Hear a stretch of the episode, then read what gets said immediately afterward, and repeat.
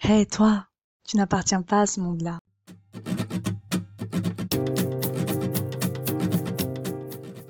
Te voilà sur Une vie rien d'autre, le podcast que Sartre aurait bien aimé écouter, lui qui disait Tu n'es rien d'autre que ta vie.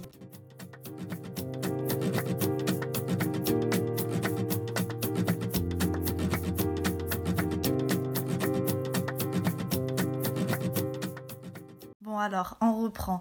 Si je suis rien d'autre que ma vie, je suppose que ma vie n'est façonnée que par mes choix qui guident mes actions.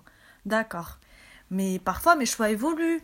Donc ils seraient eux-mêmes basés sur quelque chose d'autre qui évolue, euh, je sais pas, mes valeurs, mes représentations, ma vision du monde, euh, du bonheur, de l'amour, de la réussite, de l'échec, de la liberté, de ce qu'il faut faire ou ne pas faire, etc. Bon, on a, on a compris un peu l'idée, quoi. Et quand je me dis que je n'ai qu'une vie et rien d'autre, ben perso, ça me fait penser à être égoïste.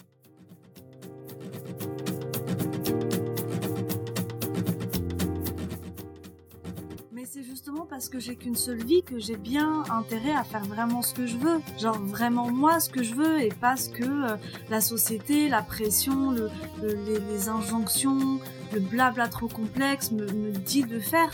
Et si j'essaie vraiment de m'écouter au fond de moi, dans mon moi profond, dans mes valeurs essentielles, en fait, je me rends compte que c'est cette manière-là, cette manière d'être égoïste, entre guillemets, de penser qu'à moi, de n'écouter que moi, qu'en fait, je me rapproche le plus de mon humanité, des autres, du monde, de la planète, des animaux, enfin tout ça, quoi.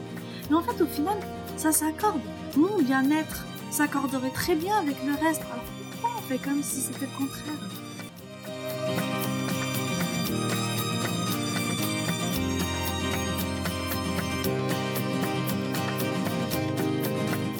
Toute ma vie, ce ne sont que des choix.